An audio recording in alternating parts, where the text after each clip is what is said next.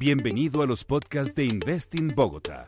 Negocios, inversión, actualidad económica y mucho más sobre Bogotá. Hola a todos y bienvenidos a este nuevo capítulo en el que hablaremos acerca de emprendimiento y marketing digital en tiempos de COVID-19. En este episodio escucharán como moderador a Leonardo Nieto, gerente de mercadeo y comunicaciones de Investing Bogotá.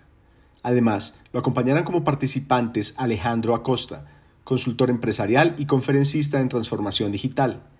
Leo Parra, mentor en marca personal y director de iTalent. Y Luis Betancourt, conferencista experto en marketing digital. El tema que tenemos hoy es emprendimiento y marketing digital en tiempos del COVID-19. Sean todos bienvenidos. Estaremos una hora aquí hablando sobre estos importantes temas de, de esta coyuntura que eh, serán pues muy importantes para empresas, emprendimientos o personas que quieran hacer algo en marketing digital. Quería eh, empezar por Luis, con una pregunta que es directa hacia lo que Luis sabe y es cómo puede ayudarle a un emprendedor saber manejar herramientas de marketing digital. ¿Cuál es el primer consejo para ellos y lograr que digitalmente pues alcancen sus públicos objetivos?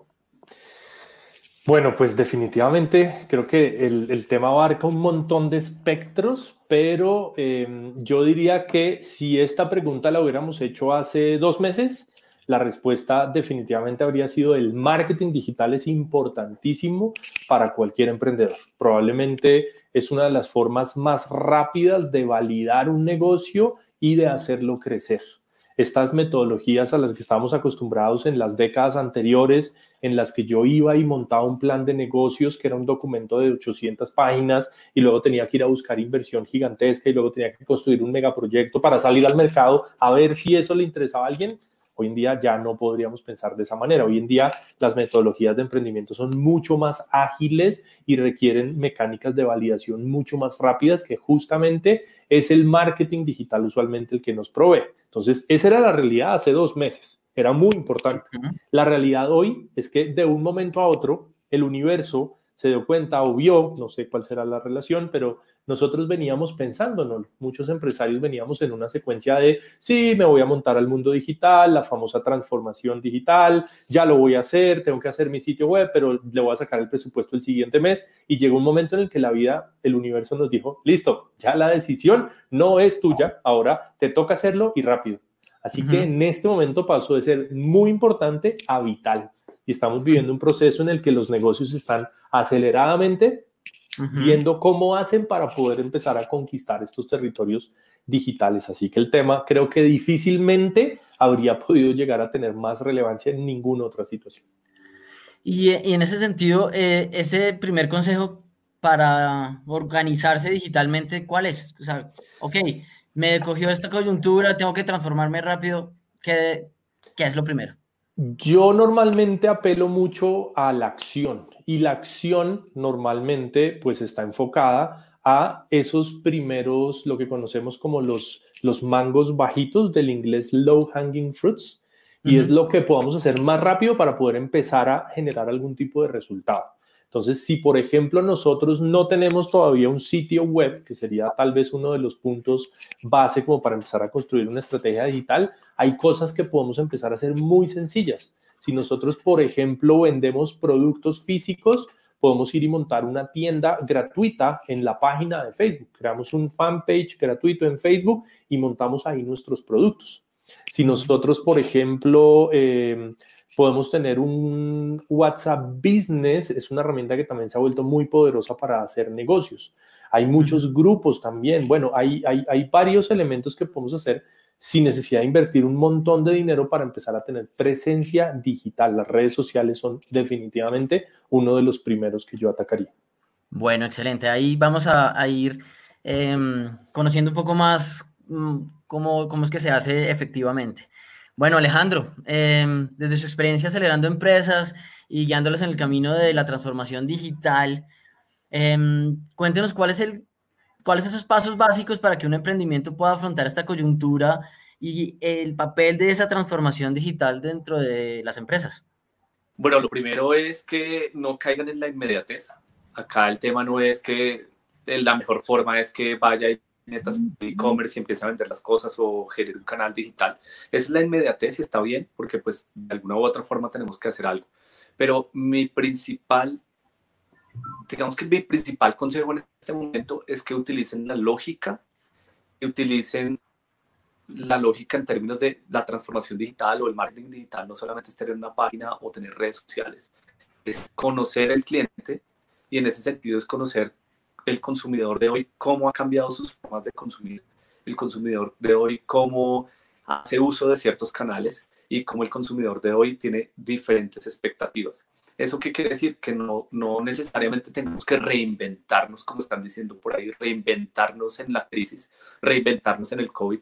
Pues primero, uno, no se reinventa cuando no se ha inventado. Entonces hay muchos que vino no se desesperen por ese lado. Y lo segundo es que más bien empiecen a moldear sus modelos de negocio en términos digitales. Hoy somos digitales, sí, pero no per se por una página o una red social, sino que les recomiendo que hagan una, un análisis y un estudio de sus clientes actuales y sus clientes potenciales, sus expectativas, y en ese sentido empiecen a utilizar de manera lógica las herramientas que tiene, los procesos de cambio y el marketing digital. Digamos que no, no, no les daría una fórmula del éxito porque no la hay. la fórmula del éxito no, sino la mejor forma de abordarlo hoy es de manera lógica. Cómo lo que tú haces hoy se puede moldear o se puede enfocar a una nueva expectativa que seguramente mañana lo vamos a empezar a ver. Listo, bueno, eso es un, eso es un tema amplio, sabemos, y, y esperamos poder tener uh, alguna eh, luces adicionales eh, más precisas en, durante la conversación, pero como para continuar y darle la oportunidad. ¿Tenemos derecho a réplica? Eh, claro, por supuesto, de una vez si quiere. Yo, yo solamente quería decir algo con respecto a lo que comentaba Alejo y es que me parece que ese es el mejor norte que podríamos usar hoy en día, es la lógica. Yo creo que estamos en una oportunidad sin precedentes en la que tenemos enfrente un lienzo en blanco. Básicamente lo que, lo que decidamos hacer, en la mayoría de los casos, muchos nadie lo ha hecho antes. Entonces, la lógica seguramente puede ser nuestro, nuestro principal aliado. Solo eso. Bueno, bien, Lucho, gracias. Bueno, Leo Parra, em, usted que es eh, ahora eh, experto y, guía a muchas personas en el tema de marca personal, ¿Qué, cree que qué significa ese concepto de marca personal y, qué le aporta al desarrollo de un emprendimiento? ¿Por dónde es que debe guiarse ese tema de, de marca y cómo pegarlo a la marca personal del emprendedor? Bueno, yo lo primero que, que digamos que, que he tratado de ver esta situación del COVID es que desde los ojos del emprendimiento, yo he tratado de no verlo como una crisis, sino como una inmensa oportunidad. O sea, el emprendedor todo el tiempo está buscando cómo, cómo sacar nuevos negocios, cómo salir de la crisis. O sea, prácticamente el emprendedor durante muchos años de su vida vive en estado de crisis hasta que sale de su negocio a flote. Entonces, es, el, es como la primera enseñanza que yo he tratado de, de tener con toda esta situación del COVID. Durante los últimos años, la gente siempre había dicho, y expertos, especialistas, siempre decían, es que la empresa que no esté en digital va a morir, ¿sí?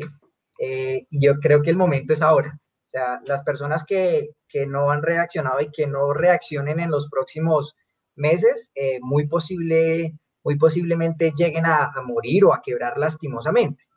Entonces, la empresa, la empresa lo que debe hacer es tratar de acomodarse, de, como decía Alejo y como decía Lucho, de una manera muy lógica eh, y de una manera muy estratégica. Yo pienso que salir a, hacer disparos al aire tampoco va a tener un resultado satisfactorio y lo que hay que hacer es organizar la casa y ver qué le podemos ofrecer a nuestro cliente potencial de manera estratégica. Entonces, por ejemplo, hay comercios o diseñadores de moda que ya no están fabricando los lujosos vestidos, sino están fabricando indumentaria médica, porque es lo que se está necesitando ahora. Entonces, ha sido la manera en la que han podido, digamos, de una cosa, de una manera, solventar esta, esta situación. Definitivamente la marca personal es todo lo que tu audiencia percibe de ti y para eso es importante ser auténtico y ser único. Y de esta manera vamos a generar una recordación en la audiencia que nosotros tenemos de cara pues a lo que se viene y al contenido que podamos generar en el futuro. Ahora ese tema de, la marca y del, ser único, eh, pues adquiere una relevancia importante. Em, pero, pero digamos que para ahondar un poquitico en ese tema y, seguir, em, pues, ¿dónde se identifica la unicidad de cada persona? ¿Cómo, cómo hacerla evidente? Porque a veces pues, la gente no va a sentirse tan, tan único, tan, tan, tan diferente como los demás. ¿Cómo se explota eso? Bueno, digamos que con la experiencia que, ya hemos tenido con varias marcas personales, eh, siendo puntuales en este tema, es un proceso que lleva tiempo. ¿sí? Encontrar esa unicidad o esa autenticidad no es de un día para otro. Eh, el hecho de que Luis haya usado estas gafas que usa ahora todo el tiempo, verdes, azules, eh, amarillas, eso, eso seguramente fue el resultado de un proceso, ¿sí? Eh, él dijo, oiga, de pronto yo siempre tengo que usar gafas, porque no poner gafas de colores? ¿sí? Eh, lo mismo me pasó con el corbatín. El corbatín no fue parte de mi, de, de mi autenticidad de un día para otro. Es, veníamos trabajando en qué pasa y bueno, un día llega pues el corbatín y lo probamos y a la gente le gusta, que es lo importante. ¿sí? Yo me siento como cómodo, pero a la gente le gusta. Pero es todo un proceso, eso no es difícil que pase de un día para otro eh, en algunas otras personas puede ser la barba, la manera de vestir, diferentes características que se van adquiriendo en el tiempo. Y eso, para lograr eso hay que conocerse muy bien, ¿sí? Hay que, hay que, tener, hay que interiorizar bastante. Ahorita más adelante podemos hablar del pilar emocional y es donde hay que interiorizar en nuestras emociones y de esa manera nos va a permitir encontrar estas cosas únicas en cada marca personal. Entonces, eh, ese tipo de cosas nos van a permitir de una manera enamorar a nuestra audiencia. ¿sí? Seguramente el día que yo vea a otra persona con unas gafas de colores, voy a decir, mm, yo ya vi a alguien primero con esto. ¿sí? Y se vuelve más relevante. No está mal hacerlo así. Hay una cosa que, que dice por ahí eh, un, un, speaker eh, japonés, dice, el arte de calcar, dice él. Y no está mal replicar cosas que le funcionan a otras marcas y seguramente la tendremos que acomodar a nuestro, a nuestro entorno. Pero básicamente e, eso es lo que nos permite enamorar a la audiencia. Va a llegar un momento en que podemos empezar a, vamos a dejar de venderles a ellos eh, porque simplemente hacen parte de la comunidad que construimos a lo largo del tiempo. Bueno, no, ese tema pues será ampliado también y seguramente es importante porque el, el, el tema de marca dentro del el mercadeo y el marketing digital, pues en este momento es importante más si una de las herramientas que se pueden usar, como decía Lucho antes, eh, de primero son las redes sociales, que comienzan con unas redes personales o familiares iniciales eh, donde hay que crear una, imagen. Eh, bueno, ahora temas como más fuertes que, que, le duelen al emprendedor. Quería preguntarle a Lucho, em, que antes de la cuarentena, em, decías, estaban, estaban las empresas con una, con una forma de hacer las cosas. Eh, unas empezaron. ¿Qué crees que hicieron esas empresas que ahora llevan la ventaja para que, para que hayan tenido la oportunidad de, ser visibles? ¿Qué, qué, ¿Cómo comenzó ese en temas digitales? ¿Qué, qué, qué herramientas de verdad utilizaron y qué, qué transformación hicieron? Yo, yo normalmente, digamos que fue un proceso bien interesante porque em, la primera semana fue como un shock. Esa primera semana todo se paró. Yo normalmente hago asesorías, esa semana, ¡puf!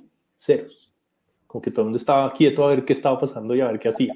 Luego empecé a ver un efecto y es que se empezaron a manifestar los sentimientos. Entonces, cuando empezaron a manifestarse los sentimientos, empecé a detectar que en general había como cuatro grupos de empresas. Empresas cuyo modelo de negocio estaba absolutamente bloqueado por la cuarentena y tuvieron que cerrar, temporal o definitivamente. Negocios cuyo modelo podía vivir virtualmente, pero nunca habían hecho nada para virtualizarlo, entonces estaban como locos tratando de ver qué hacer para empezar a virtualizar sus negocios. Negocios que podían trabajar virtualmente y ya habían hecho avances, entonces estaban, digamos que, potenciando esos avances para compensar lo que perdieron dado la cuarentena y el cuarto grupo, que fueron las empresas a las que la crisis las disparó. Empresas de farmacéuticos, empresas de domicilios, de básicos, los disparó el ejercicio. Entonces, para mí una constante en, en, los que la hicieron bien y en los que han logrado sobrellevar mejor esta crisis es no quedarse en la preocupación, sino está bien preocuparse y al principio todo lo hicimos, pero hay que meterle acción. Yo siempre digo que no tiene mucho sentido preocuparse, sino ocuparse. La preocupación es lo que va antes de la ocupación y eso no sirve para mucho. Entonces, creo que esa ocupación en la mayoría de los casos, pues se reflejó en pensar. Es simplemente, listo, yo tengo un producto, yo tengo un servicio, mis clientes están allá afuera y lo necesitan, ¿cómo hago? Seguramente fue un tema, como decía Alejo, de ajustar un poco, revisar en el panorama qué se estaba haciendo, qué herramientas me lo posibilitaban, pero eh, cambiar esas modalidades o esas mecánicas para, para, para simplemente poder seguir prestando sus productos o servicios. Y en los casos más críticos, pues vi también muchos casos de gente que hizo cambios muy rápidos y muy radicales y empezó negocios nuevos. Estos momentos, como lo decía Leo, son enormes oportunidades y se abrieron temas que nunca antes habíamos tenido enfrente y, hay personas que fueron muy asertivas y muy rápidas. Hay un montón de marcas que se han movido, sobre todo he visto una tendencia fuerte en todo lo que tiene que ver con llevar la comida a la casa. Y ha surgido cualquier cantidad de marcas en donde yo puedo hacer mercado por internet que hace un mes no existían y se están moviendo a la velocidad de la luz. Entonces, yo creo que es un tema de acción y velocidad también. Hay que meterle ritmo. Listo. Alejo, ¿qué, ¿qué, opinas eso a la luz de, de esa transformación interna y, esa visión de la transformación digital que pues, se estaba hablando y que ahora se aceleró? Sí, sí, sí, me, me ocurrió muy similar a, lo que dice Lucho con todas las reuniones con empresas y, y asesorías. Eh, viene como ese, esta etapa, ¿no? Lo primero es asumir, lo segundo es darse cuenta que esto sí va en serio, etcétera pero lo que hemos venido trabajando con los empresarios es precisamente, y me gusta mucho mezclar la filosofía y la antropología acá, porque da mucho más sentido, y es que aquí ya hay muertos, no humanos, acá ya hay muertos, y hay muertas, hay, hay empresas muertas, eh, que se debe entender esto como un ciclo o como porque les tocó ya, o sea, eh, no estaban preparadas en muchos sentidos organizacionalmente o en, o en, digital no estaban preparadas y asumieron la muerte. Pero acá lo que hemos venido trabajando es, es algo más como terapia sin, sin vender humo, que hoy vamos a mandar la campaña de vender humo. Sin vender humo es, hay que aceptar la muerte como una transformación. Algo muere, pero algo nace. Morimos a las empresas tradicionales, a las empresas análogas, y esto ya no es un eslogan ni algo bonito, es algo que se va a empezar a ver y se ha empezado a ver desde ya. Morimos a la empresa, a la economía em, analógica y nacimos hoy a la digital.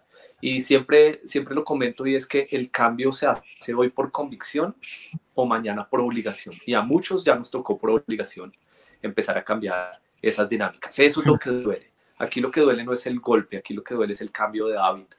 Aquí lo que duele es que tengas que empezar a, mirar unos nuevos canales digitales que de pronto tú mismo no los manejas, eh, que es un problema de hábito, pero que los hábitos se cambian por otros hábitos.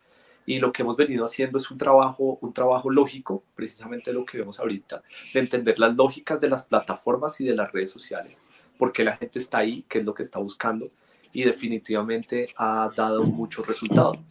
¿Cuál es el camino que se debe hacer, digamos, para llevar a la transformación digital? Son tres puntos. El primero es hacer un trabajo en web 1.0, en Internet.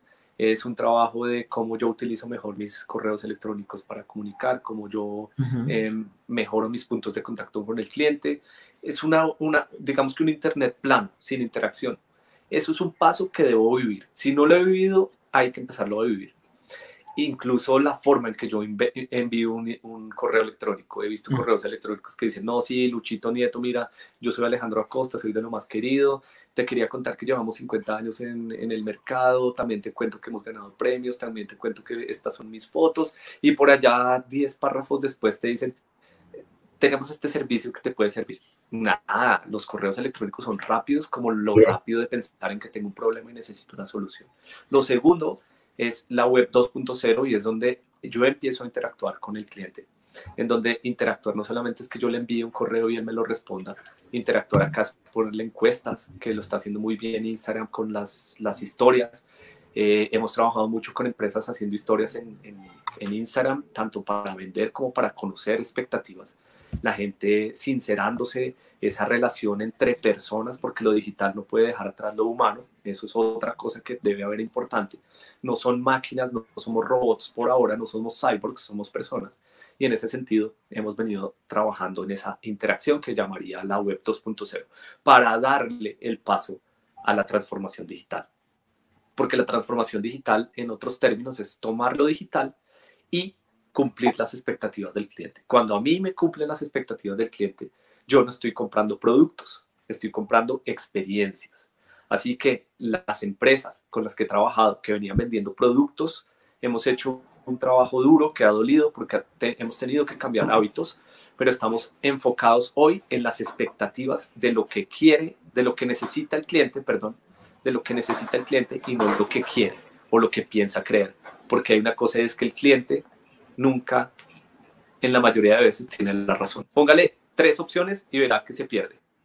Bueno, en, ese sentido, eh, Leo, em, esa transformación digital en las empresas, ¿qué, tanto tuvo que ver eh, eso que, decías ahora de la exploración en la, en la marca personal?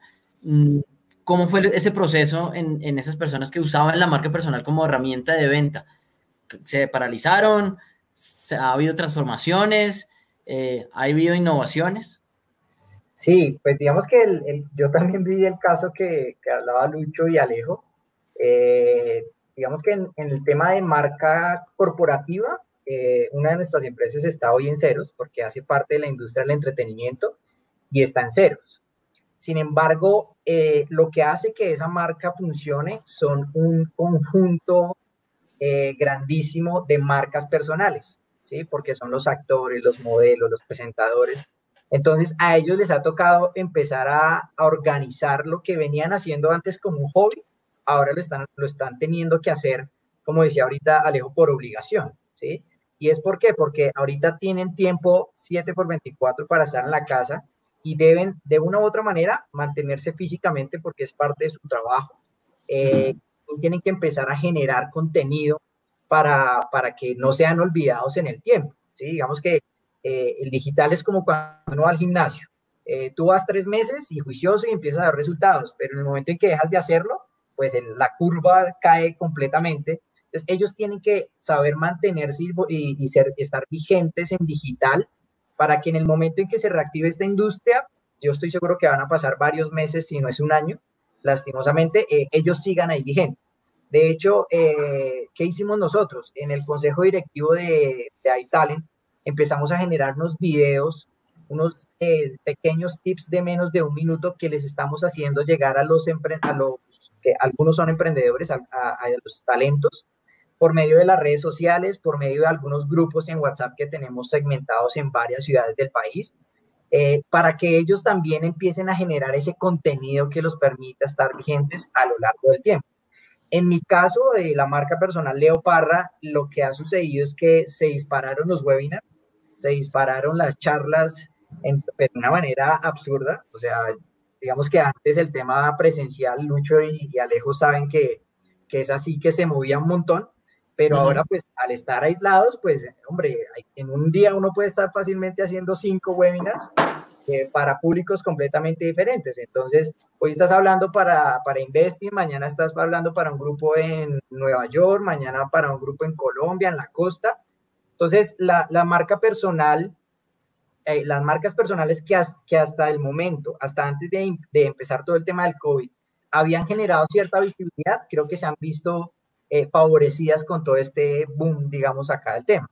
Casualmente traigo a colación también algo que, que con el que estuvimos trabajando con Luis y es Digitales a la Gorra. Eh, fue un movimiento que Luis dijo, venga, vamos a reunir a un poco de gente para que hablemos y aportemos y reunamos dinero para aportarle a los más necesitados del tema. Y, básicamente lo que yo percibí desde este lado es que eh, había un radar y Luis empezó a mirar en su radar a ver quién podía aportar en conocimiento para, para esa causa, ¿sí? Eh, y así fue y, y, ha tenido unos resultados increíbles. Y así han habido muchos movimientos, muchos movimientos donde las marcas personales que estaban visibles dijeron, venga, aportenos acá, aportenos acá. Y de ahí pues empiezan a generar nuevos negocios y demás. Entonces creo que, que eso ha sido bien interesante, esa dinámica eh, de lo que ha sucedido después de, que, del aislamiento. Ok, y eh, como para ya darles más herramientas puntuales y de pronto eh, sirve dar ejemplos, quiero que cada uno piense en, un, en una o dos o, las empresas que se les ocurre que, que hayan hecho algo bueno, diferente, que haya que les haya ayudado a superar o que les esté ayudando a superar esta crisis, este momento, esta oportunidad, que sea que de verdad hayan identificado este momento para transformarse, para buscar nuevos productos, para llegar a nuevos públicos.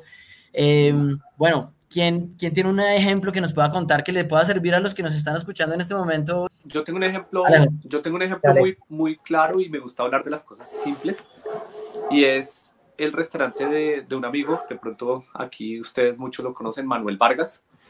Eh, Manuel tiene un, restaurante en Chía de, de, vende sushi y bueno, otras cosas bien, bien ricas. Y el tema de los restaurantes en este momento es complicado, porque el tema de los restaurantes es que tuvieron que cerrar sus puertas y no sabemos hasta cuándo esto se reactive, eh, sobre todo el entretenimiento y el sector oreca pero Manuel no se quedó simplemente en, ah, bueno, listo, entonces vamos a, hacer domicilios y enviemos, porque pues el, tema también de las cocinas y esto es complicado. Lo hizo por, por acción inmediata, esto es una reacción, pero no se quedó ahí, es lo que les quiero, digamos, dejar, porque hay otras cosas que se pueden hacer. Él lo que se inventó fue em, vender los insumos para armar los rollos de sushi. Entonces, eh, sacó por redes, utilizó los canales digitales que hoy más del 90% de personas están ahí. Y lo que hizo fue sacar, eh, vender los productos y los insumos con los que se hace el, el, el, el rol del sushi y armar un en vivo en Instagram y enseñarle a la gente a hacer el sushi. Entonces la gente compraba los insumos, se conectaban a las 2 de la tarde eh, por el canal de Instagram y se les hacía como una clase de cómo armar el, el rol. Eso no es tan fácil, es didáctico, a uno le queda un monstruo, eh, no le queda tan bonito como a ellos, pero finalmente esa interacción está haciendo que se haga reconocimiento de marca, se genere un nuevo canal y se empiece a generar una experimentación social y por último que se generen ventas. Eso es un, algo que me parece muy bueno y que ha dado muy buen resultado, que seguramente si vuelven a reabrir, la gente, mucha más gente va a querer ir a, su sitio por, por el enganche de la marca. Yo tengo tres casos, digamos, por tres el primero es el de las empresas, este es un caso general y es las empresas de productos de belleza y ropa interior. Esto es una vaina que se disparó de una manera loca porque pues las mujeres no van a seguir, no van a dejar de ser mujeres. Entonces los productos de belleza empiezan todo a pedirse a domicilio eh, y lo mismo el tema de ropa interior. Entonces hemos visto varios emprendimientos de, eh, eh, que, los cuales algunos talentos son dueños que se han disparado de una manera increíble. Entonces ahorita tienen las redes sociales a tope. Lo que han hecho ellos es que desde sus marcas personales lo vendían, tenían de pronto una cuenta muy pequeña de Instagram, pero ahora la gente llegaba a estas cuentas de marcas personales con 20 mil seguidores y han hecho que pues el negocio se dispare y han llevado ese tráfico a, la red social de su marca. Entonces me ha parecido un movimiento, una dinámica bien interesante. Eh, el segundo es que nosotros trabajamos con otra empresa que se llama Rider, del cual también hago parte, y ellos se convirtieron en el operador logístico para tiendas de uno. Entonces, tiendas de uno en su, en su norte no tenía estar digitalizado de esa manera. Eh, y empieza, arranca el COVID y empieza, y de hecho, pues están trabajando con otro, otro par de, de empresas y Rider se vuelve la solución logística pues para hacer todas las entregas en tiendas de uno. Entonces, y es un proceso que se hizo extremadamente rápido. En este momento ya hay cobertura en, eh, en, Bogotá, en Medellín y en la sabana de Bogotá. Y ha sido un proceso de, de dos semanas en una cantidad de tiendas increíbles. Em, y el tercero, eh, justamente lo hicimos nosotros y es que nosotros teníamos servicios de modelos de protocolo, actores, presentadores, y a raíz del, de la disparada tan tenaz que tuvo esto eh, de los webinars, entonces sacamos un servicio que se llama maestra de ceremonia virtual, ¿sí? Y básicamente lo que hacemos es que tenemos una persona o varias personas que pueden hacer esta labor y son moderadoras de escenarios como el que estamos teniendo hoy acá. ¿Sí? Donde alguien entra y presenta a los panelistas y preguntas y respuestas y ese tipo de cosas. Entonces ha sido la manera en la que estamos sobreviviendo, digamos que esta situación. Es un servicio completamente nuevo, no existía. De hecho, uno hace un ejercicio en Google, nosotros somos muy Google. Entonces, uno hace el ejercicio en Google y busca el tema de maestra de ceremonia y solo aparecen las personas que organizan los matrimonios. De hecho, la palabra clave trae resultados de España, de México, en Colombia no, no existía. Entonces lo que hicimos fue posicionar esa palabra clave en Google y, bueno, ya han empezado a llegar solicitudes de maestra de ceremonia virtual.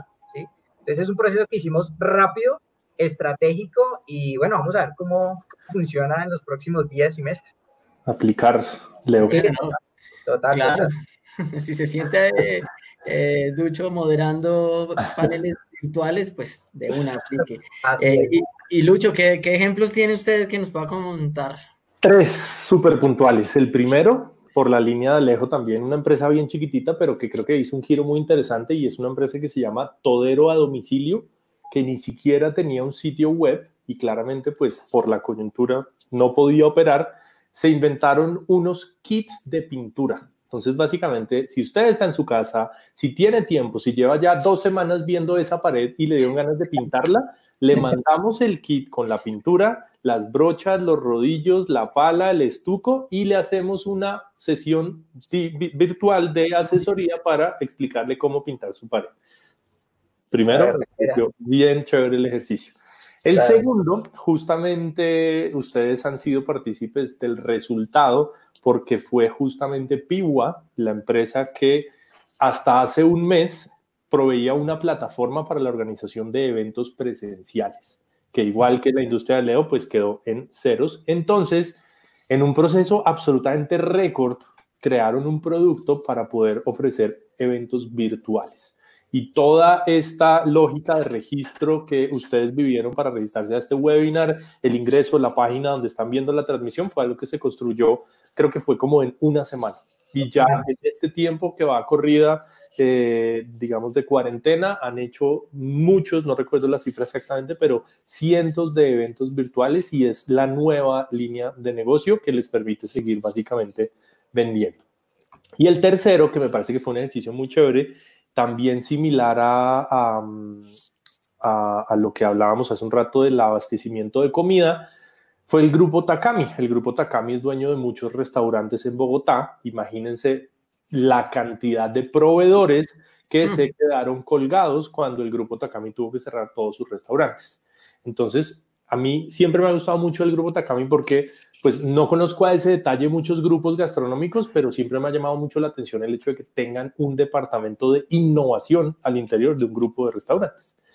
Y esto hizo que ellos sacaran muy rápidamente lo que fue la despensa Takami. Entonces lo que hicieron fue acumular todos sus proveedores y empezaron a vender. Y más o menos dos días después de que sacaron la despensa Takami, estaban enviando como 60, 70 mercados al día. Y estaban al principio trabajando con un Excel. Claramente sobre la marcha pues le han ido metiendo un poco más de eh, tecnología al ejercicio, pero al principio esto era un Instagram, un WhatsApp y un Excel que la gente marcaba sus compras. Entonces, yo creo que el común denominador de todas estas historias es la creatividad y es lo que sorprende. Creo que si algo bueno ha sacado este momento es, es lo mejor de nuestra creatividad y eso es, eso es muy positivo y hay que aprovecharlo. Les tengo uno nuevo. Cuente, cuente. Se llama es un, es un primo de iTalent. Es un hermanito de iTalent. ¿Cómo se llama? iCreator. Con K. ¿Qué hace iCreator? Hace posicionamiento web para influenciadores o creadores de contenido. Ahorita todo el mundo está en la casa, nadie está pudiendo salir a eventos. Eh, entonces lo que, lo que estamos haciendo ahorita, estamos, digamos que ya salimos al aire en redes sociales, eh, estamos generando ya contenido eh, en una red social puntual que es donde está como lo que ya tenemos de tracción de iTalent, de donde están pues modelos, influencers, mucha gente trabaja en esta industria del influencer marketing y estamos ya trabajando en el desarrollo de la plataforma que nos permita hacerle SEO a los influencers. Entonces, de tal manera que si yo busco influencer Juanito Pérez, le va a aparecer su hoja de vida como influencer, donde en un solo lugar va a tener todas sus redes sociales. Uno de los problemas que tiene esta industria es que cuando lo contratan a uno como influencer, entonces, espere, saco los 10 links de las 10 redes sociales que tengo y vaya, mande los los screenshots de las estadísticas y todo el tema, aquí lo van a tener en un solo lugar. O sea, ellos van a poder enviar un solo link a sus clientes potenciales o a nosotros eh, a la hora de, montar una campaña eh, y va a ser un trabajo mucho más rápido, mucho más práctico y va a generar eh, un posicionamiento de marca personal a través de una búsqueda en Google. Es que yo entre y busque al influenciador tal y lo encuentre y le pasa, o sea, hemos encontrado influencer con 50 mil seguidores y tú lo buscas en Google y, a veces es difícil solo encontrar el Instagram. ¿sí? A veces es difícil porque hay homónimos o hay prensa de otras marcas personales, entonces eh, ya nacimos, estamos en proceso de maduración y ahí vamos. Bueno, súper esos ejemplos. Alejo, ¿tienes alguno que nos puedas contar? Sí, sí, sí, sí, precisamente es otro con una empresa con la que estamos trabajando también en estos temas que anota Lucho y es que parte de lo que ha generado acá es nuestro potencial creativo y no es que se haya generado ni creado, sino que se puso en on. Muchas veces tenemos el potencial abajo porque como estábamos vendiendo y como teníamos un proceso, pues ya no importa. Pero ahorita que no tenemos eso, aflora ese potencial y es una empresa que se llama eh, Veneto Group. Veneto Group es una empresa que hace paneles solares y, todo eh, hace unos paneles solares para cargar celulares y los tienen en módulos. De pronto ustedes los han visto en centros comerciales y bueno, la posibilidad de uno cargar su celular. Pero el tema aquí no es tanto de venta inmediata lo que ellos han logrado es precisamente una nueva estructura de trabajo. Como tuvieron que cerrar, digamos, la operación y sus empleados quedaron ahí como volando, lo que dijeron fue, bueno, nos vamos a inventar algo y como estamos en una dinámica comercial bien interesante, están desarrollando algo y desarrollan algo que se llama el pulmón solar. Son esos mismos módulos que purifican el aire alrededor. Entonces están en un tema de sostenibilidad bien interesante y dijeron, ¿qué nos inventamos? Y lo que se inventaron fue un bootcamp y ellos no están haciendo home office, están haciendo un bootcamp con sus empleados. Entonces lo que, lo que hicieron fue un concurso de ideas en donde tienen mentores, en donde tienen jurados y en donde todo este proceso lo hemos venido acompañando también personas externas y lo que se generó fue una idea para COVID precisamente y ya tuvieron dos muy buenas reuniones a nivel nacional. ¿De dónde salió eso? de la cabeza de uno o dos que son los dueños, no, de todo un equipo que dejó de trabajar de la manera convencional de home office y se trasladó a una a una a un bootcamp o a una hackathon, perdón, a una hackathon en donde sacaron una solución que ya se vende. Bueno, ¿En entonces... cuánto? 15 días. Ok. Súper. oyendo estos casos de estos emprendimientos que ustedes cuentan, eh, pues hay, hay un como un denominador y es que se, no, no pararon, se, se activaron para pensar nuevas formas de hacer con sus herramientas mm, nuevas líneas de producto o nuevas formas de llegar. Pero ahí la, pregunta para todos, y quiero una respuesta rápida de cada uno, es eh, ese mercadeo digital, como, como veníamos pensando, ¿qué papel jugó? Porque en varias ideas, por ejemplo, en el de restaurantes, pues sí, eh, pues tenían la despensa y crearon unos mercados. ¿Qué papel jugó el marketing digital? ¿Cómo los, los ayudó a, llegar a los clientes? Igual que en el tema de, los paneles, bueno, esos paneles, ¿cómo los van a activar a través de, mercado digital? ¿Qué, ¿Qué, herramientas hay? Y bueno, ¿cómo, lo ven ustedes? Así no conozcan el, caso con, eh, puntual, ¿qué, ¿qué creen que pudo haberlos ayudado? Yo diría que en la mayoría de los casos, si no en todos, fue la forma de comunicarlo. Creo que uno de los fenómenos más curiosos que hemos visto es que eh, redes sociales como Facebook, que venían un poco en caída y que las estábamos perdiendo un poco la fe y el interés, se metieron una reactivada increíble y estamos interactuando muchísimo. Entonces, todo lo que son redes entre personas, recomendar productos que nos ayudan, se ha potenciado muchísimo. Encontramos un proveedor de carne, tum, para Facebook. Encontramos clases de yoga en Zoom, tum, para Facebook. Todo lo que nos va haciendo la vida más fácil, lo estamos compartiendo y lo estamos divulgando un montón. Entonces, yo creo que las redes sociales, sobre todo, han cobrado un protagonismo crítico en esta época. Pero que, ha sido una pregunta así, qué pena para, para puntualizar lo que dice Lucho. Eh, ¿Ha sido el tipo de comunicación, la forma de describir el mensaje, lo que hace que la gente lo comparta, además de pues, la innovación en el producto o algo mm. más? Porque puede que escriba bien y, y diga, pucha, no estoy llegando. Yo creo que el mensaje definitivamente siempre va a tener un rol importante, pero creo que sobre todo en este momento el valor o el producto que está detrás es la clave del ejercicio. Si esa propuesta de valor que yo estoy lanzando al mercado realmente le pega a una de esas necesidades básicas que todos estamos sintiendo, la cosa suele moverse bastante bien. Por eso creo que otro común denominador es que estos emprendedores han identificado las necesidades. No es como que se sentaron a mirar a mí qué me gusta hacer en la vida y quiero montar un emprendimiento, sino vi una oportunidad y voy por ella. Ya vi el mercado y creo que eso ha sido crítico.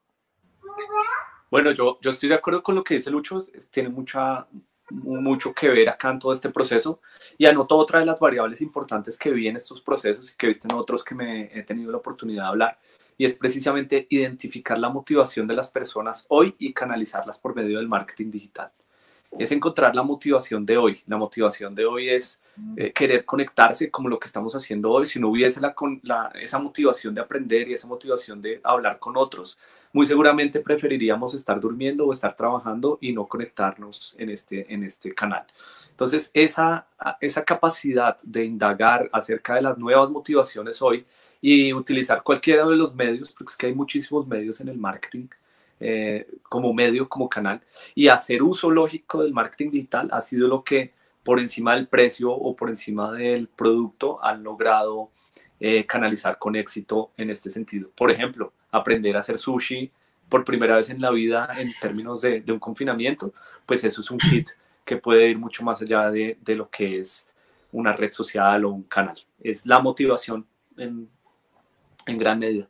Bueno, yo creo que hay algo que definitivamente ha hecho que, la economía se comporte de una manera diferente y es que el gerente de ahora o el, o el CEO de ahora es completamente diferente al de hace un mes hacia atrás. Porque ese CEO de ahora eh, se va a encargar de, como decía Lucho, encontrar esas oportunidades e ir por ellas. ¿sí? Mm. El CEO que no reaccione, pues va a dejar morir su empresa. ¿sí?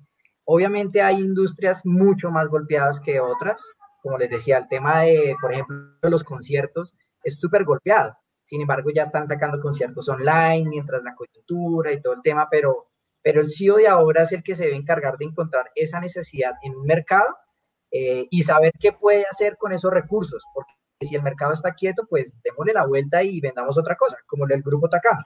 Entonces, eh, creo que eso es súper relevante y también saber aprovechar las herramientas que están a la mano.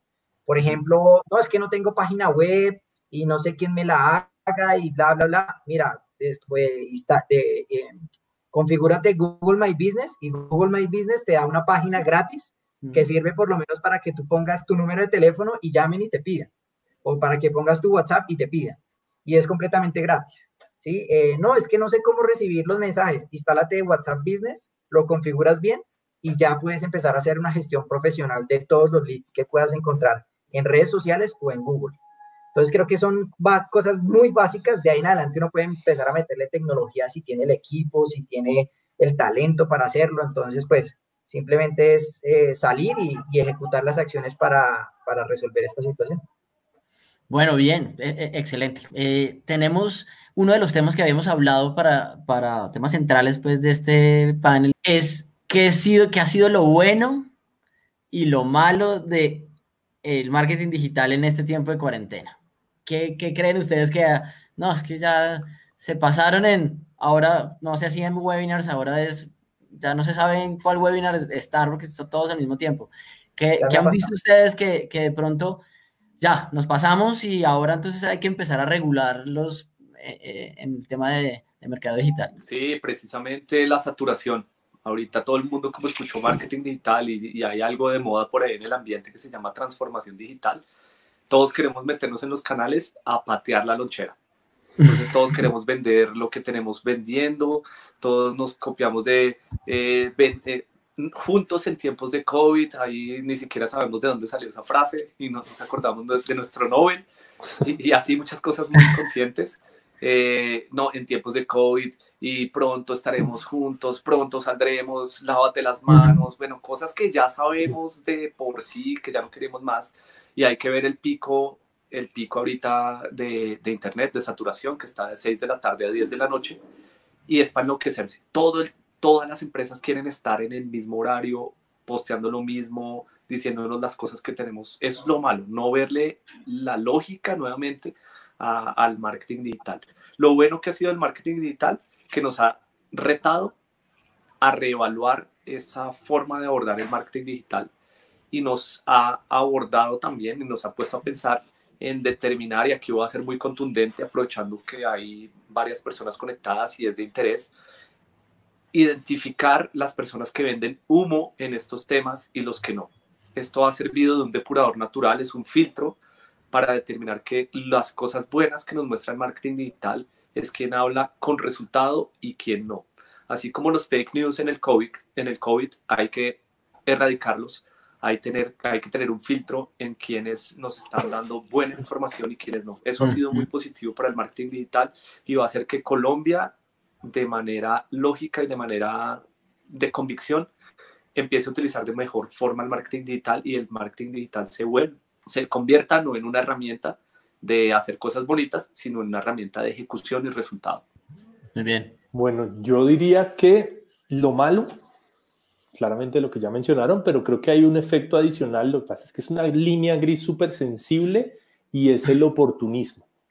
Y es que ahora entonces, eh, con la excusa del, de, la, de la cuarentena, del coronavirus y demás, entonces ahora efectivamente pues todo el mundo se está montando como en esa, en esa línea del oportunismo y el gran riesgo el gran reto es que es muy sutil la línea gris entre un mensaje relevante y, apropiado o, alineado y un mensaje oportunista. Entonces, creo que es bien delicado y como marcas tenemos que ser muy cuidadosos de que esos mensajes que estamos poniendo en las redes o allí en Internet no se vayan a percibir como oportunistas. Tal vez el mismo mensaje hace dos meses pasaba absolutamente de largo, pero hoy en día cobra una relevancia diferente.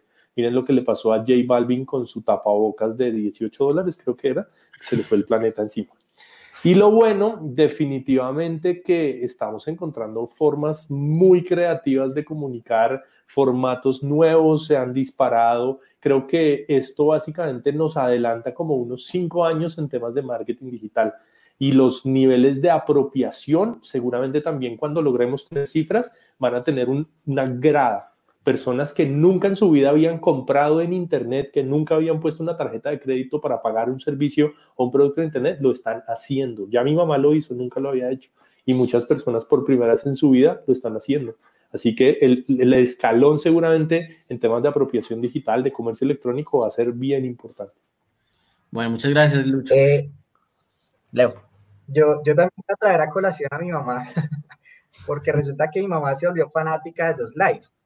De hecho, mi familia, que no es, o digamos lo que son mis tíos, no son muy amantes de todo este tema digital. Digamos, su red social preferida es WhatsApp y ya está. Eh, pero ellos son muy vallenateros y resulta que el Festival Vallenato eh, pues está haciendo lives con todos sus artistas y bueno, mitigando el tema. Y, y toda esta generación está conectada al live del Festival Vallenato. Entonces creo que lo bueno ha sido eh, es el involucramiento de las personas que no son digitales o que no son nativos digitales a toda esta ola digital, ¿sí? Eh, el caso que ponía Alejo, pues es súper clave. Eh, con mi mamá no lo he logrado, pero, pero ahí vamos, ¿sí? O sea, ella ya busca en Google y entra live y todo el tema. Entonces, eh, esa generación me parece que, que deja, no dejarla de lado, sino involucrarla básicamente por un tema de necesidad también, eh, pues ha sido muy, muy provechoso para, para las personas. Creo que no podemos olvidarnos de las personas porque en este momento las personas son las que van a hacer posible que salgamos adelante. Como humanidad, eh, como empresas, como negocios, las personas son las que van a, a definitivamente hacer que, que esto cambie para, para bien. Lo malo creo que ha sido el tema de, la información. Hemos estado sobresaturados de información y en, ese, y en, esa vía pues ha habido, ha habido muchas, eh, muchas noticias falsas y entonces como, o, como esta información que saca Trump y pues intoxicados al 300%. Entonces, ese tipo de cosas eh, pues se están viendo muy mal. finalmente eh, el, seguirnos atacando en redes sociales y no usar los canales digitales para buenas causas, para buenas labores, pues, pues siempre nos va a seguir afectando. Entonces, eh, y ahorita, digamos, como hay tanto, es difícil hacer ese filtro. De pronto uno que tiene un poco más de conocimiento o es un usuario experto, uno lo hace. Pero, digamos, todo el día a mí, mi papá me envía eh, enlaces donde dice, esto es verdad o esto es falso. Porque ya le he dicho como, hey, no creas todo lo que te llega por WhatsApp, ¿sí? Entonces él es como, ¿será que esto es verdad o esto es falso? Esto es verdad esto es falso. creo que esa, eso ha sido lo malo como de esta situación que se ha, nos ha atropellado a todos en, en cuanto a volumen de información se refiere. Ok, bueno, tenemos una, una, actividad que queremos hacer con los que están viéndonos en este momento. Em, queremos invitar a que si son emprendedores y tienen una empresa, mm, escriban en el chat un pequeño texto donde describan su empresa y un problema o algo que quieran Em, que nosotros eh, rápidamente les demos un consejo en temas de mercado digital. Mientras escriben las personas, tenemos, tengo un tema eh, clave que, que, le quisiera preguntar a Alejo y es em, cuando, cuando se hacen este tipo de transformaciones digitales y, y, y, los emprendimientos se están transformando y están pensando qué hacer nuevo, eh, surgen estos, lo que hablabas de pronto antes, pero estos nuevos modelos de negocio digital. Eh, quiero que nos cuentes un poco cuáles son esos modelos de negocio que están siendo relevantes y cómo lo están haciendo. Bueno, aquí, aquí antes de empezar a hablar directamente de los negocios digitales, hay que tener en cuenta que hay modelos de negocio y los modelos de negocio, así como la calidad, se les debe poner apellido. Yo no podría decir, esto es una reunión de calidad de, calidad de qué? De, audio, de video, de los conferencistas, del presentador, de la institución, de qué tipo de calidad. Y entonces en ese sentido empezamos a entender el contexto mucho mejor. En los modelos de negocio también debo ponerle un apellido. Hay modelos de negocio eh, empresarial, hay modelos de negocio digitales, hay modelos de negocio de innova hay, perdón, hay modelos de innovación, hay modelos de transformación digital y hay modelos em, digitales. En ese sentido, eh, podríamos hablar acá de los modelos digitales, de los modelos de, que una empresa puede llevar a cabo. Y estos modelos son los que configuran la estructura casi que de monetización y experiencia de estas empresas. Uno de esos modelos que funciona muy bien es el modelo freemium, que es el que mezcla una parte gratuita con una parte paga. En ese modelo freemium lo que uno debería entender es que funciona muy bien para cualquier tipo de estructura y que tiene una ventaja también y es que en el freemium yo le doy cosas interesantes, pero siempre le quedo debiendo algo al cliente. Los clientes no somos eh, personas, y nos hemos dado cuenta en esta cuarentena, otra de las cosas que hemos aprendido es que no somos, no nos satisface nada. Antes queríamos estar en casa tranquilos durmiendo, ahorita que podamos salir otra vez queremos estar adentro. Digamos que no somos tan, no, no nos satisface nada. En ese sentido, dejen siempre algo de que no le satisfaga al 100%, para que cuando yo ingrese a una plataforma y encuentre cosas interesantes gratuitas, hayan unas cosas mucho más interesantes. Nosotros funcionamos con emoción, con enganche. Ese modelo freemium eh, funciona muy bien cuando el freemium es el enganche y el premium es el que me viene, digamos, a, a permitir pagar. Hay otro bien interesante que es el pay, pay for You Want. Es, es, una, es un modelo de negocio donde yo pago por lo que estoy utilizando, simplemente pago por lo que yo voy a necesitar.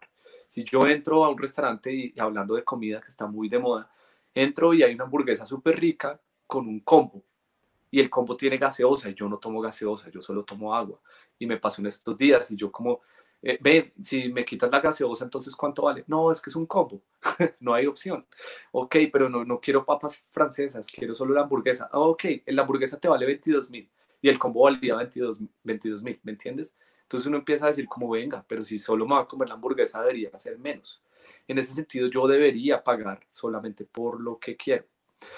Hay otro que es pague lo que quiera. Eso es otro modelo de negocio que eh, les estoy hablando de los pocos, los menos comunes en, en la economía. Y es que si yo entro al mismo restaurante, compro la hamburguesa, yo puedo pagar por esa hamburguesa 6 mil pesos. O puedo pagar 500 pesos y me los van a aceptar. Estoy pagando lo que yo quiero pagar. Y ese sentido, en ese sentido es muy disruptivo. ¿Por qué no lo han hecho? ¿Por qué dicen que no sirve? Porque no lo han hecho. Simplemente es eso. Muchas veces en lo digital decimos, no, eso no funciona. Es que estuve, estuve con, hablando con Leo y hablábamos y, no, no, eso no funciona. Y entonces viene Lucho, que es experto en estos temas, y nos dice, eh, no, ¿sabe qué? Hagan. Si lo hace, vas a ver si funciona o no. Pero como el 80% de las empresas no lo están utilizando, el 20 es el que se queda con las 80% de oportunidades que están perdiendo el 80% de las personas. Esa, ese 80-20 funciona muy bien acá y más bien hay que empezar a hacer experimentación con esos modelos digitales. Hay otros modelos interesantes que son basados en experiencia, que podría ser el crowdfunding, que funciona muy bien ahora. Eh, se va a empezar nuevamente a adoptar el crowdfunding en Colombia, que lo hemos visto no tan cercano, el crowdfunding que conocemos es con Baki, digamos, para hacer vacas de rumba o para hacer vacas para pagar la cancha de fútbol o para hacer cierto tipo de cosas cotidianas, pero no hemos visto todavía el poder que tiene crowdfunding y para la recuperación económica el crowdfunding como modelo va a ser súper importante. El otro es el crowdsourcing, que es eh, acompañarnos y, y, de alguna forma interactuar con nuestros procesos. Eh, si quisiéramos hacer un modelo de crowdsourcing ahorita diríamos, bueno, ahorita que estamos los cuatro aquí reunidos, eh, el objetivo de esta reunión al finalizar es que saquemos una idea que ayude al COVID y nos reunimos cada uno en nuestra experticia, ponemos nuestros recursos, sacamos la, la solución y hasta ahí llegamos. Digamos que ese crowdsourcing funciona muy bien. El otro es gamificación. Ese modelo de, digital de gamificación permite que estemos jugando en en tareas que no son juego.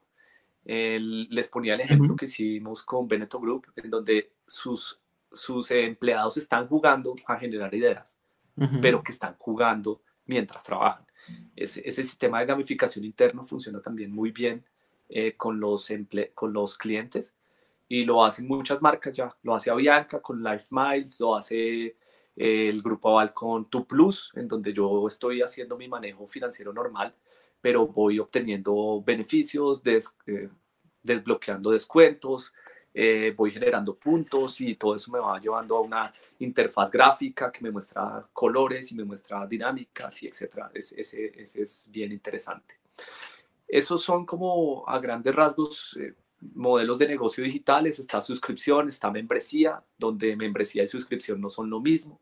La membresía me permite hacer parte de un club, convertirme en embajador de la marca yo tengo una membresía con iTalent porque es una plataforma que me permite mostrar mi perfil, pero también me permite ahora con el consejo directivo eh, ejecutivo em, tener tips y también me permite tener membresías VIP para ingreso de pasarelas y me permite estar en eventos, etc. Eso es una membresía, pero si yo pagara la, la suscripción en iTalent, solamente me deja el derecho de poner mi perfil y de tener acceso digamos, a posibles em, contactos de cliente y contactos específicos. Entonces, son muchos los modelos digitales. la recomendación aquí es que indaguen en los más raros, en los más inusuales y empiecen a hacer experimentación por ahí. ¿Qué van a perder? De pronto no pierden, invierten. Como lo, lo hablábamos en estos días con Lucho, con, con los Leos. Em, esto no es una crisis y esto tampoco es digamos que resetear, esto es adaptarse, adaptarse a esta nueva época y todos tenemos algo que compartir y adaptar. Y una de esas adaptaciones es la curiosidad. Curioseen en modelos digitales y miren cuáles son raros, cuáles son extraños y cuáles pueden empezar a, a validar. Buenísima explicación, Alejo. Eh, Lucho, ¿tiene algún caso eh, donde hayan visto esa prueba de algunos de esos modelos digitales? Pues bueno, lo mencionaba ahorita Leo, justamente el experimento que hicimos hace unas semanas de digitales a la gorra, fue una, o es una plataforma, digamos, de, de, cada quien paga lo que quiere. Eh, y fue muy chévere y de, alguna manera eh, fue bonito ver cómo alguien donaba mil pesos, pero alguien venía y donaba 150 mil. Entonces, finalmente, ese concepto de, de, cada quien desde su punto de vista es, es, muy útil y creo que ahora mismo debería cobrar mucha relevancia porque definitivamente democratiza. Para mí lo más valioso de esa plataforma es que democratizó el acceso. No tenía mejor acceso al webinar una persona que pagó 50 mil que el que pagó mil. Finalmente, cada uno lo hizo desde sus posibilidades y perfectamente puede pasar que esos mil representaron un porcentaje mayor de su salario que los 150 mil que pagó el otro, no sabemos, pero puede ser. Entonces, creo que es un buen, un buen ejercicio y ahora mismo se está viendo mucho ese, ese tipo de modelos colaborativos y solidarios y, y creo que hay algo también muy positivo y es que todo este eh, nuevo ejercicio nos ha humanizado, nos ha devuelto un poco a las bases, nos ha acercado como personas. Yo creo que si en este momento nos dicen, listo, ya es seguro salir, pues lo que vamos a salir a hacer todos, absolutamente todos, es ir a abrazar a nuestros seres queridos. Yo creo que las banalidades vendrán después, pero todos vamos a salir a abrazarnos.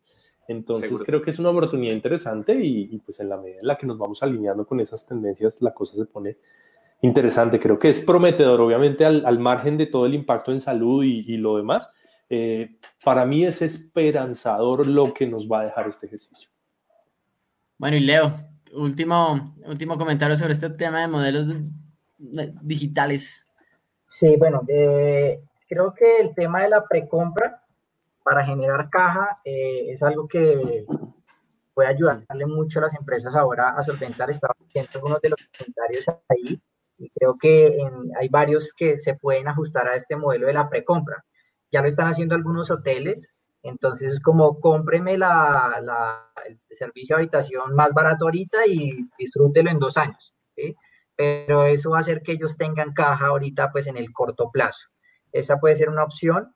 Eh, también estaba viendo pues. por ahí y es que me dicen, no, pues es que no tengo la capacidad ahorita pues para que para trabajar en múltiples canales. Mi sugerencia es, sería enfóquese en el que tiene más fuerte. O sea, fortalezca el que ya ha trabajado más eh, porque le va a costar menos ahorita mantenerlo, ¿sí? Entonces, e, enfóquese, es como cuando uno hace un test AB de mail marketing o de una pauta digital, entonces uno lanza dos, tres campañas y una de ellas fue la que andó mejor, pues ahora métale todos los recursos a esa y fortalezca esa línea.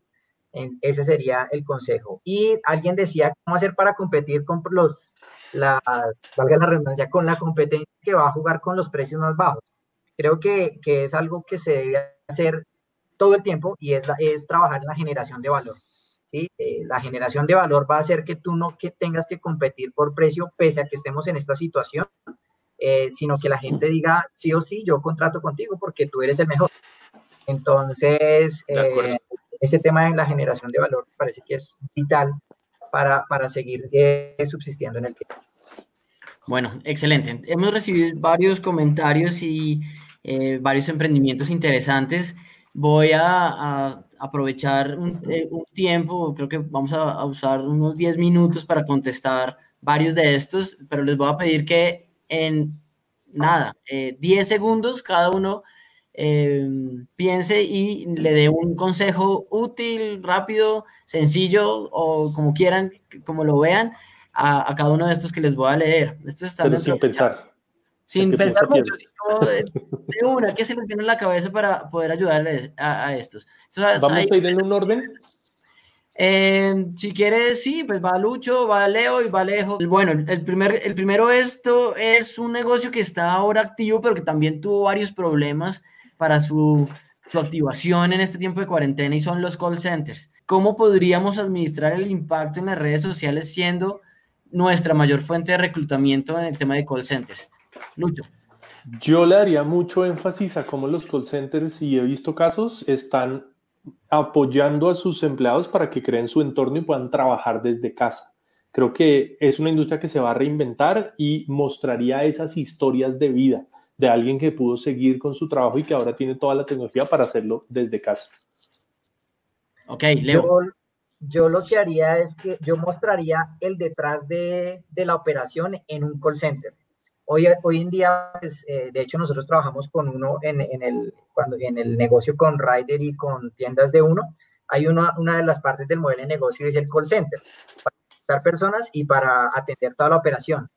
Eh, yo aprovecharía todo lo que se vive, además, porque toda la gente está en casa, mostrar cómo están trabajando en casa eh, y mostrarle a la gente que pues el negocio sigue andando, pero desde casa. Mostrar ese detrás de al, al cliente final. Listo. Alejo. Bueno, yo creo que aquí, aquí no hay mucho que reinventar en este, en este sector, yo creo que antes que reclutar por medio de redes, lo que sería interesante ver es una, hacer un estudio de redes, eh, entender a las personas que estás reclutando por redes. ¿Qué quiero decir? No solamente es el hecho de reclutar por redes, es el hecho de entender a las personas desde la información, y, aquí vengo a ser muy enfático con la data, toda la información que se está generando de manera primaria en la observación de una red. Y te voy a poner una red acá, TikTok. He visto gente que dice, oiga, TikTok es el apocalipsis. TikTok ya, mejor dicho, que nos caiga el asteroide de ayer, hoy, mejor dicho, nos caiga el asteroide de, mayo, eh, todo, todo lo malo, que vengan los ovnis que están de moda ahorita. Sí. La gente se escandaliza con el tema de TikTok y el tema de TikTok es un ex, una experimentación social brutal, que los invito a que abran una cuenta de TikTok, no importa si tienen 35 o 40 años, ahí nadie los va a ver si no montan nada. ¿Está diciendo viejo, Leo? No, no era para ti, Leo. gracias, gracias. Van a ver cómo, van a ver cómo la experimenta. Yo tengo TikTok y, y, a veces digo, sí, definitivamente la gente no tiene nada que hacer, pero, pero miren el análisis que uno empieza a hacer en TikTok ¿Por qué la gente está perdiendo el tiempo? ¿Será que la gente está totalmente llena de expectativas y energía, como decía ahorita Lucho, de ganas de salir a abrazar? Y el único escapismo que encuentra es TikTok. Empiezan a entender la gente, porque ahí incluso se van a encontrar gente que trabaja en sus empresas y está haciendo cualquier tipo de pendejadas. ¿Eso qué nos quiere decir? Y vuelvo a Leo Parra. Somos humanos, no somos digitales pero como nos estamos tratando de digitalizar cada vez más de manera ilógica, creemos que tenemos que ser seres perfectos y la perfección no existe solo en sus cabezas como un constructo de paradigmas. Así que le recomiendo, antes que indagar cuál es la mejor red para contratar, te recomiendo que mires un análisis de dos cosas, porque cuando uno analiza tiene que tener por lo menos dos variables. TikTok por un lado y LinkedIn por otro. Van a haber inmensas diferencias pero inmensas similitudes. Y en ese sentido vas a entender incluso cómo tratar a un centennial o un millennial dentro de las compañías que son altamente volátiles. Se nos van cada dos años, así que la curva de aprendizaje puede aumentar y esos son costos que van en contra de la dinámica de una empresa. Bueno, muy bien, Alejo. Eh, pues quedó muy claro y yo creo que son tres miradas diferentes para este tema. Pasamos al siguiente, también comentarios cortos para que podamos eh, aprovechar la mayor cantidad de emprendimientos. Este siguiente es una empresa que se llama Live Design. Live Design es una plataforma web de apoyo en la construcción de propósito de vida. Es gratuita para los usuarios, pues nuestro principal interés es crecer en tracción. La pregunta que tiene Live Design es, ¿cómo priorizar canales y estrategias? Entre canales y estrategias. Es como, ¿qué es primero si el huevo o la gallina? Los emprendimientos no cuentan con presupuestos altos ni personal para avanzar en todos igual. ¿Qué recomendación le podemos dar a Live Design? ¿Qué, ¿Qué priorizamos? ¿La estrategia o la táctica? Yo siempre digo que uno tiene dos mercados, los que lo están buscando y los que los necesitan, pero no lo están buscando. Para mí este es un ejemplo de público que me necesita, pero no me está buscando y para mí eso es redes sociales. Entonces yo empezaría a generar contenido y hablar sobre las temáticas y contar un poco de cómo encontrar ese propósito en la vida a través de las redes sociales. Súper. Leo. Eh, yo me iría por, por el otro lado, o sea, eh, por el que me está necesitando. ¿Sí? Entonces, mucha gente, todo, o sea, en este momento necesito un mercado, el domicilio del mercado, no sé dónde. Aquí digamos que hay un tema muy puntual. Eh, entonces, me parece que, que me iría a, para fortalecer el tema de Google para la gente que, que, tiene ya la intención de, de comprar el servicio. Listo, creo que es, es claro, son dos cosas puntuales, redes sociales, y saber quién es el que, eh, pues enfocarse en, el cliente. Eh, vamos con otro. Esta es una empresa que se llama Feeling the Movie. Feeling the Movie. Es una agencia de product placement para cine y audiovisual. Entonces, lo que nos, nos proponen es cómo cambiar ese modelo que tenían ellos de propuesta física en los cines a otro tipo de, de product placement. Product placement en webinars. Ok, bien. Leo. Eh, en carro. no, pues digamos que el, el, pues ahorita sí, Colombia ya lo está haciendo, o sea, va a abrir salas para ir a, ver eh, cine en carro. cada uno es de su carro, me parece válido. No sé si ellos tengan pues la infraestructura pues para el tema, pero creo que sería buscar un espacio y llevar todo ese esa, esa infraestructura al cine a, hacerlo en carro. Me parece que es completamente válido. Ok. Bueno, yo, yo, yo considero que mm, se puede aprovechar esta, eh, toda esta regulación que va a empezar ahorita, porque seguramente cuando reabran esto en unos meses, eh, ir a cine no va a ser lo mismo. Me imagino que tendremos que estar con tres sillas eh, vacías. Eso es espectacular y tomo lo que decía Lucho ahorita. Esto es una oportunidad genial. Aprovechen porque esto nos puede dar de alguna forma una, una entrada VIP. Vamos a entrar pocos al cine, así que vamos a tener menos interrupción y podría aprovecharse esto en términos de la experiencia de ver cine. Antes nuestra experiencia de ver cine era eh, ir, eh, tener un buen audio y comprar unas buenas palomitas. Hoy, con el espacio que se va a dar, podríamos incluso hacer eh, escenarios y hacer, digamos que un poco más de, de show en torno a lo que es una película normal. Porque hoy, con todos los canales que existen, Netflix y demás, tenemos la posibilidad de acceder a ese contenido, pero la experiencia la dejamos atrás. Bueno, muy bien. El, el, el product placement en, en, webinars, pues tendrán que, eh, complementando un poco lo que dijo Lucho, tendrán que buscar cuáles son esos grandes productores de, de webinars, como empresas grandes donde les sea útil en tener una adicional en su transmisión. O sea, realmente, ¿por qué poner ese producto en, ese, en, los temas que hablan o por qué unirse entre esa empresa y esa transmisión y ese canal que tiene esa empresa grande con alguna otra empresa. Si tienen ustedes contacto con productos de consumo masivo, pues es más fácil porque le pueden vender ese canal a la empresa de, producto masivo y al canal pues debe ganar algo, debe poder tener una, algo de retribución a cambio. Pero pues con tanto webinar y con tanto espacio digital, pues es, puede ser una, un espacio nuevo para, para, para explorar. Hay otra empresa que nos hace una pregunta y este sí es un tema que es un poco más complicado de, abordar y es cómo se puede destacar un servicio de asesoría legal. Solo quedan herramientas digitales para destacarte, pero todos están en digital saturando de información al público. ¿Cómo destacar un, una asesoría legal? Leo, lo cogí primero. Yo creo que el tema de información gratuita o sea, un plan premium, como decía Alejo hace un rato, es una manera de enganchar a la gente, ¿sí? Eh, entonces yo, yo me apoyaría mucho en las redes sociales y en el blog de la marca para generar ese, ese, ese, contenido premium y ya decidan luego contratarnos para un caso puntual. Esa sería como la manera en la que yo abordaría eso. Ok.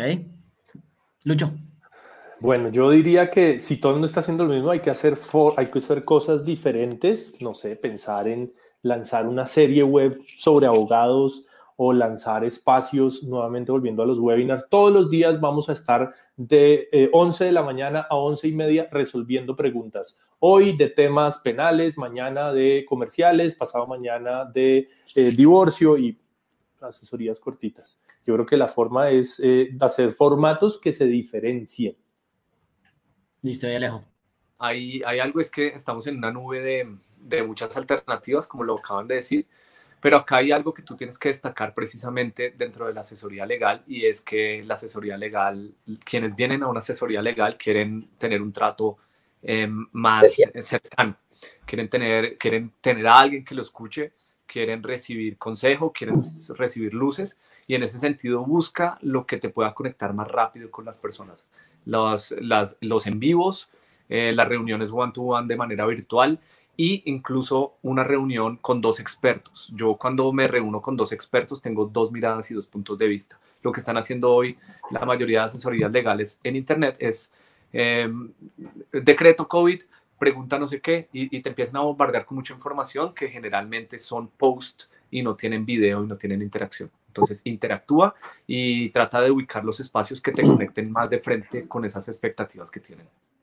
Bueno, excelente. Yo creo que ya pues resolvimos tres casos eh, diferentes en, en, sectores diferentes.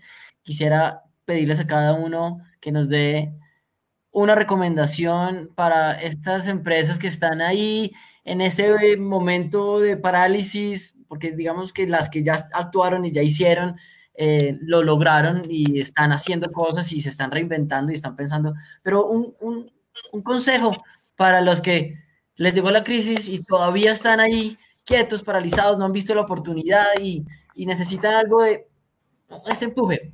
¿Qué les pueden decir como para terminar? Entonces, ¿quién quiere empezar con ese consejo? Bueno, pues si quieren, voy yo muy cortito y es algo que he venido pensando últimamente, póngale fecha. Para mí la clave en esta cuarentena ha sido póngale fecha. Esa idea o eso que usted está pensando por allá que se le ocurrió, no lo deje ahí, póngale fecha. Lo voy a lanzar al mercado el próximo lunes, pero no alcanzo, no importa, póngale fecha. El hecho de ponerle fecha hace que nos obliguemos a hacerlo y hoy en día tenemos tiempo. Entonces, póngale fecha. Listo, buenísimo consejo. Leo. Eh, además de ponerle fecha, fecha, perdón, yo lo haría gráfico. Entonces, por ejemplo, yo tengo un tablero de los sueños donde tengo allí una fotico de iTalent con un logo encima de los Estados Unidos. Eh, y eso, ese tema gráfico nos ayuda un montón a visualizar eh, no solo un sueño, sino un objetivo empresarial, personal, comercial. ¿Sí? Entonces, adicional a lo que dice Lucho, ponerlo gráfico, hacer un tablerito de sueños donde podamos ahí poner esos objetivos o esos, o esos nuevos emprendimientos por los que vamos a ir. Súper. Alejo. Listo, yo lo pongo en términos de una analogía bien, bien interesante y es que en este momento el, terror, el telón se cerró para muchos de nosotros. Nuestro show dejó de estar, en este momento estamos quietos, dejen la pendejada y deleguen o se dan el control. Nosotros no podemos controlar ni el bicho, ni podemos controlar la apertura de la economía, hay muchas cosas que no podemos controlar. Se dan ese control y autocontrólense y autogestionense ustedes. Lo que no podemos controlar, déjenlo de un lado, pero nosotros sí podemos controlar. En este momento nuestro telón se cerró, pero afuera del telón hay mucha gente a la expectativa de cuando se abra.